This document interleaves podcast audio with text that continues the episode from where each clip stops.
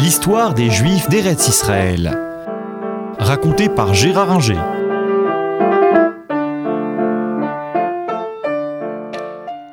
Nous avons vu que euh, la population juive augmentait peu à peu en Terre Sainte pour les uns, en Eretz pour les autres, et euh, que la situation matérielle de la Palestine euh, s'améliorait.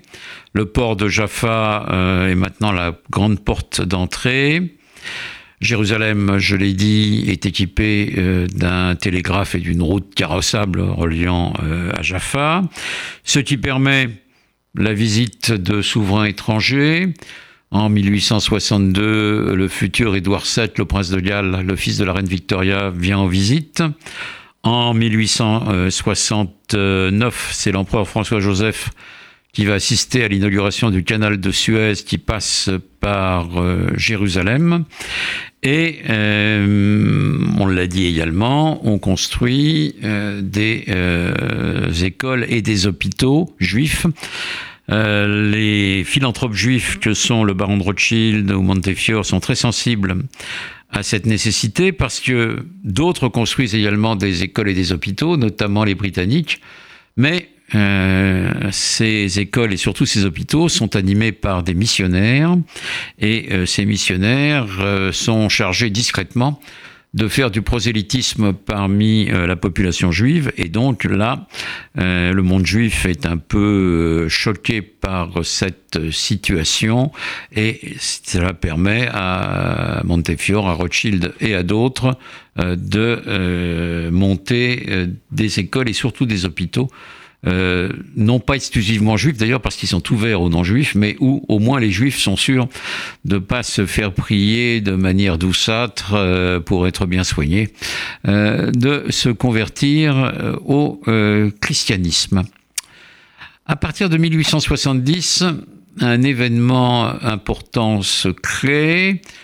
À la demande de quelques juifs de Jérusalem euh, sensibles à ce que disait le rabbin Kalischer, à savoir qu'il faut que euh, on aide le Messie à venir, et pour cela il faut euh, œuvrer en Eretz. les juifs pieux, qui jusqu'à présent vivaient de la charité, la Halouka, de la part des communautés juives d'Afrique du Nord ou d'Europe, Quelques-uns se disent il faudrait peut-être cultiver la terre, euh, mais ils ne savent pas comment. Donc euh, il y a euh, Charles Netter qui est envoyé par le baron de Rothschild qui crée une ferme-école à Mikvé Israël qui est le premier établissement moderne juif pressionniste en Palestine où donc euh, des juifs vont venir apprendre euh, à cultiver la terre. Ça va plus ou moins bien marcher, il y aura des hauts et des bas, mais ça va exister. Et à partir de 1878, donc huit ans après, va se créer Petartikva, la porte de l'espoir, dans la plaine côtière, euh, pas loin de Jaffa. Et cette école, cette ferme ne va pas très bien marcher jusqu'au moment où, en 1881, arrive ce qu'on appelle euh, les Bilouim, c'est-à-dire des juifs russes marqués euh, cruellement par euh, les pogroms qui sont liés à l'avènement d'Alexandre III, tsar antisémite s'il en est, et ces Bilouim sont des jeunes juifs amoureux de Sion, les Ovevetsion, qui décident pour certains de venir en Palestine et euh, de euh, cultiver la terre. Ils vont s'y mettre, mais ils vont beaucoup souffrir. D'abord, euh, ils n'ont pas de visa pour rester plus de trois mois, mais ça, ça s'arrange.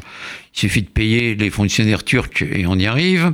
Euh, mais ils vont être victimes de la malaria et surtout de leur méconnaissance euh, de la culture de la terre. Euh, ça s'invente pas, ça ne s'improvise pas.